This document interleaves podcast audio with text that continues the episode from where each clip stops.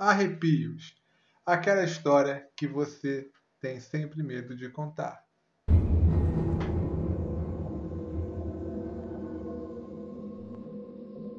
Fala galera, beleza? Tudo bem? Queria hoje agradecer a todo mundo que está apoiando aqui o, o podcast e eu vou tentar fazer semanalmente os episódios. A princípio a ideia era fazer quinzenal, mas eu vou tentar fazer semanalmente, tá bom? É, esse é mais um caso do nosso quadro Arrepios e esse relato ele é bem pessoal. Né? A moça que me escreveu disse que quase ninguém sabe dessa história. Que ela sempre teve medo de passar vergonha e fazerem pouco caso dela. É pouquíssimas pessoas que ela contou essa história, tá? Mas por manter o anonimato, ela resolveu me escrever e eu vou contar aqui para vocês como que é a história, tá? É... Olá a todos, meu nome é Ludmila, tenho 35 anos. Eu sempre fui um pouco diferente das outras meninas, desde nova. Sempre fui atraída e interessada por coisas misteriosas, sobrenaturais e sombrias. Por curiosidade mesmo, nada demais. Quando eu tinha cerca de 13 anos, meus pais e eu nos mudamos para uma casa nova. Um dia, depois de cerca de duas semanas morando nessa nova casa, meus pais saíram para jantar e me deixaram sozinho em casa. Provavelmente por volta das 5 da tarde, mais ou menos. Era cedo e de dia ainda. Levantei para fazer um lanche e quando eu saí do meu quarto e entrei no corredor, vi essa criatura pela primeira vez. Parecia uma mulher, cerca de um metro e meio de altura, vestindo uma camiseta preta comprida e de calças pretas também. Estava descalço. Tinha longos cabelos pretos, avermelhados, e sua pele era um pouco cinza, assim, quase azulada, tá? Seus olhos eram brancos, com pupilas verticais, como se fosse um réptil. No começo eu fiquei muito surpresa e assustada, mas ele estava ali parado, né? Me encarando. Eu não senti medo, né? Dei um passo em direção a ela e ela se enrolou no chão, como se estivesse com medo de mim. Como se fosse um animal de estimação, em posição assim de medo, né? De defesa. Eu disse a ele que não precisava ter medo de mim, que eu não queria fazer mal nenhum a ele. Ele olhou para mim, pareceu entender o que eu falei e sorriu. Detalhe: eu notei que essa criatura tinha dentes afiados, diferentes dos nossos. E parecia que ficou feliz assim quando eu falei com ele a primeira vez. E simplesmente desapareceu. Eu não falei com isso, eu não falei disso com ninguém, nem com meus pais na época. Quando eu fui dormir naquela noite, eu estava deitada na cama, pensando no que eu tinha visto, né? aquele dia. Se era coisa da minha cabeça, se eu tava ficando maluco, né? Quando eu ouvi um barulho. Esse barulho era como se alguém estivesse batendo levemente na parede com os dedos. Como se fosse, assim, para chamar minha atenção, né? Me sentei e vi a criatura parada no canto do meu quarto, olhando para mim. Eu acenei para ele, ele sorriu para mim e acenou de volta, sem falar nada. Então eu perguntei o que ele queria. Ele apenas apontou para mim. Perguntei se ele pretendia me fazer mal ou me machucar, ele balançou a cabeça que não. Então perguntei se ele gostava de mim. Ele balançou a cabeça e desapareceu novamente. A partir de então, para resumir, eu o via diariamente, apenas parado e me olhando em lugares aleatórios.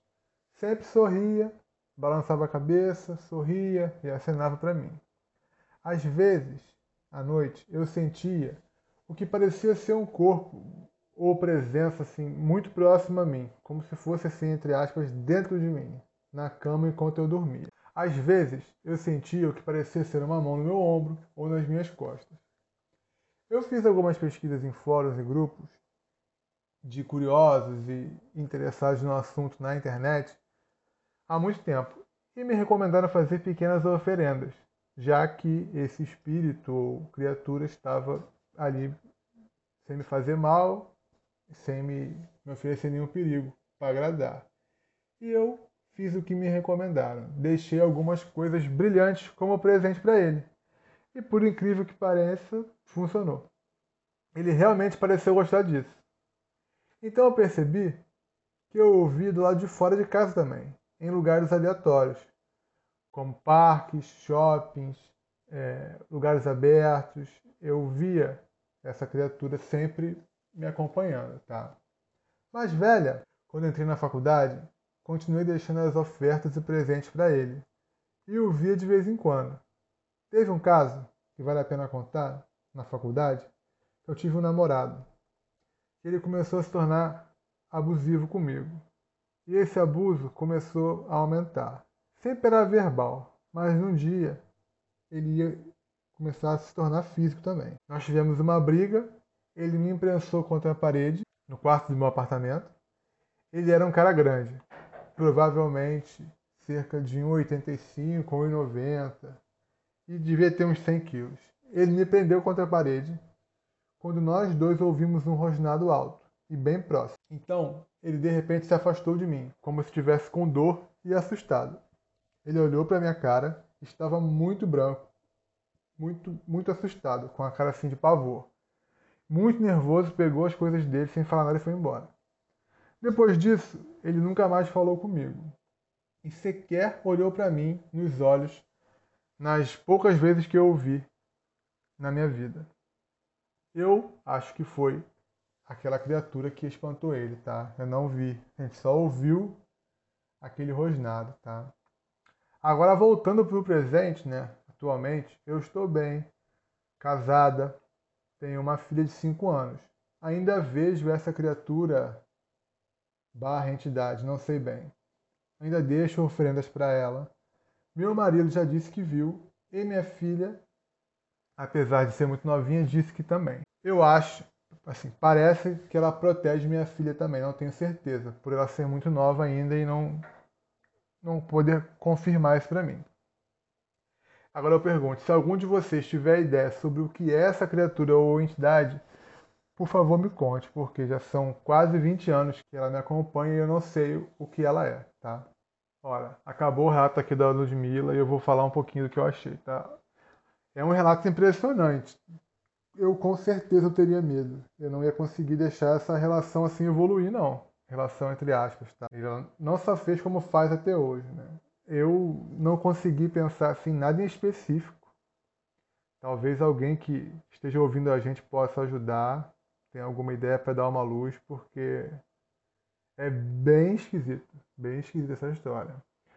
O que eu pensei foi o seguinte: Pode se tratar de alguma, alguma entidade ou alguma criatura assim mais rara, que não seja tão comum de avistamento, sabe? Ou talvez uma coisa única, que só a Ludmilla viu e teve e tem contato, tá? Uma espécie de guardião ou protetor da Ludmilla, tá? Ou algo que não era para ser um protetor, tá? Mas que a Ludmilla conseguiu cativar de alguma forma, tá? Não sei se pelas oferendas, não sei.